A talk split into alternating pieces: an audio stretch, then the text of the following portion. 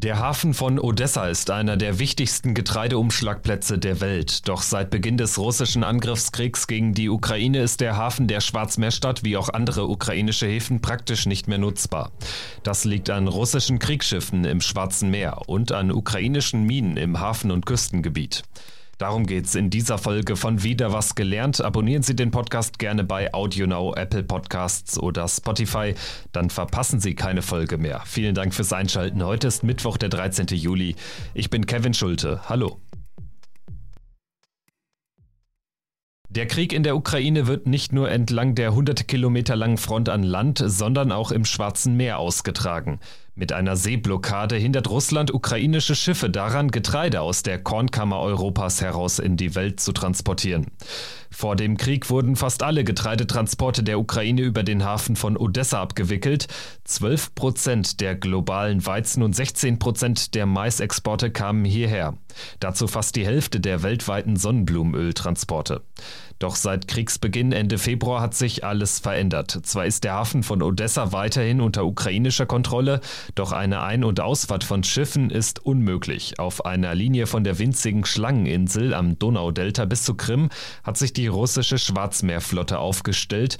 Die Schlangeninsel liegt etwa 35 Kilometer vom südwestlichsten Zipfel der Ukraine entfernt. Hoch bis Odessa sind es knapp 130 Kilometer. Von hier bis zu Krim ist das Schwarze Meer etwa 450 Kilometer breit. Ein Gebiet, das die Russen mit etlichen Kriegsschiffen längst kontrollieren. Die Ukraine hat dem gar nichts entgegenzusetzen. Sie hat seit 2014 praktisch gar keine Marine mehr, seitdem Russland die Krim annektiert hat. Doch die russischen Zerstörer rücken nicht weiter vor, da die Ukraine den westlichen Teil ihrer Schwarzmeerküste weiterhin kontrolliert, anders als weiter Richtung Osten der Ukraine, wo die Russen alle Häfen unter ihre Kontrolle gebracht haben, von Mariupol und Berdjansk am Asowschen Meer bis nach Cherson, nur etwas über 100 Kilometer östlich von Odessa.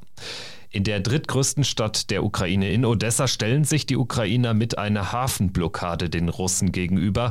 Sie haben Seeminen gelegt, um zu verhindern, dass Russland die Häfen in und um Odessa erobert, erklärt Militärexperte Wolfgang Richter von der Stiftung Wissenschaft und Politik. Also zunächst einmal geht es um äh, den Begriff der Hafenblockade oder auch der Küstenblockade, denn es geht ja nicht nur um Häfen, sondern um Küstenlinien. Und die dienen im Wesentlichen dazu, eine amphibische Landung zu verhindern. Das heißt, das sind dann Seeminen, die ausgebracht werden in eher flacheren Gewässern, äh, die verhindern sollen, dass russische Streitkräfte landen. Das ist das, was die Ukrainer auch getan haben. Und es geht dabei natürlich um Minen, die verankert sind, also sogenannte Ankertauminen, das sind Minen, die ausgelegt werden auf kürzere Entfernung äh, vor den Häfen oder vor den Küstenlinien, die nicht nur bedeuten, dass man den feindlichen Schiffen dann Verluste zufügt, sondern dass man sie auch stoppt, dass man sie zu äh, Minenräumaktionen dann zwingt. Und während dieser Zeit kann man sie von der Küste aus auch beschießen. Dafür haben die Ukrainer eine entsprechende weitreichende Artillerie dort positioniert, aber auch weitreichende äh, Antischiffsraketen, zum Beispiel vom Typ Neptun. Ankertauminen sind mit einem Seil an einem Anker befestigt. Kurz unter der Wasseroberfläche lauern die Metallkugeln. Wenn ein Schiff die Mine berührt, explodiert sie und lässt das Schiff untergehen. Wie viele dieser Sprengkörper im Schwarzen Meer liegen, ist völlig unklar. Militärstrategisch ist solch ein Vorgang aber nicht ungewöhnlich, sagt Wolfgang Richter. Seeminen seien ein effektives Mittel, um den Kriegsgegner, in diesem Fall daran zu hindern, vom Schwarzen Meer aus Städte wie Odessa anzugreifen. Die Ukraine und Russen blockieren sich mit der Hafen- und der Seeblockade derzeit gegenseitig. Kein Schiff kann Odessa oder andere Städte in der Region ansteuern. Das Getreide muss über andere Wege aus dem Land gebracht werden. Per Schiff ist das nicht möglich. Stattdessen werden in Odessa und Umgebung die Silos geleert und das vorhandene Getreide auf Lkw verladen und etwa 200 Kilometer südwestlich nach Rumänien gebracht, zum Sulina-Kanal, dem mittleren Mündungsarm der Donau. Es gab zwar Berichte, dass Russland wohl auch das Donaudelta vermint hätte. Aber ich glaube, die haben sich nicht bestätigt. Das wäre auch gefährlich. Das würde zu einer internationalen Verwicklung führen, denn das Donaudelta ist ja zur Hälfte rumänisch und das würde also auch den rumänischen und damit auch den internationalen Donauverkehr dann entsprechend blockieren. Hier gibt es noch keine Bestätigung. Äh, sodass wir im Wesentlichen davon ausgehen müssen, dass die Russen zwar vielleicht auch einige Minen dort verlegt haben, aber im Wesentlichen die Blockade über ihre Schwarzmeerflotte dort durchführen. Und jetzt geben sich Ukrainer und Russen gegenseitig die Schuld. Moskau will einen Korridor für die Schiffe schaffen, allerdings nur, wenn die russische Marine ihn kontrolliert. Im Gegenzug fordert Russland, dass die Ukraine die Hafenblockade aufhebt, also die Seeminen entfernt. Auf diesen Deal will sich Kiew aber nicht einlassen. Ein paar der zu Kriegsbeginn ausgelegten Minen sind zwar mittlerweile wieder entschärft worden, aber minenfrei ist das Gebiet längst nicht. Zu riskant, dass die Russen das dann ausnutzen und vom Schwarzen Meer aus die ukrainischen Häfen angreifen. Sollte es in welcher Art auch immer einen Korridor geben, müssten die Getreidetransporte aber auch international überwacht werden, sagte Wolfgang Richter. Ja, aus meiner Sicht wäre es durchaus denkbar, einen Korridor zu schaffen. Das heißt, die Ukrainer würden gewisse Seestraßen oder, oder Schiffskorridore freimachen vor den Häfen, die aber nicht so groß sein müssen, dass damit also auch eine amphibische Landung äh, verbunden wäre. Und wahrscheinlich muss man in den sauren Apfel beißen, wenn es wirklich nur um Getreidetransporte geht, auch mal russische Marine zuzulassen, die diese Schiffe dann eben kontrolliert. Und so könnten dann die Getreidetransporte so allmählich wieder in Gang kommen.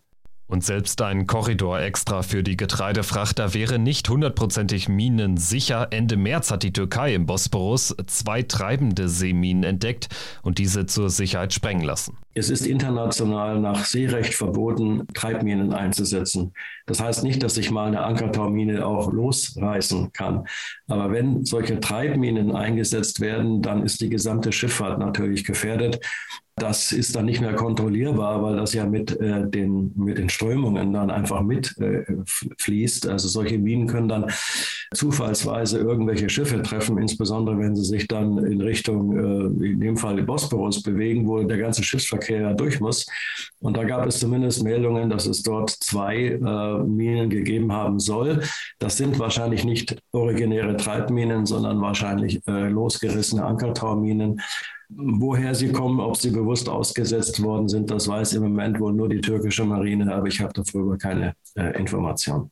Das Beispiel zeigt, wie gefährlich Seeminen für die Schifffahrt sind. Und auch die Entschärfung hat es in sich, vor allem bei älteren Minen. Diese müssten mit Hilfe spezieller Minenräumer zur Explosion gebracht werden, erklärt Richter.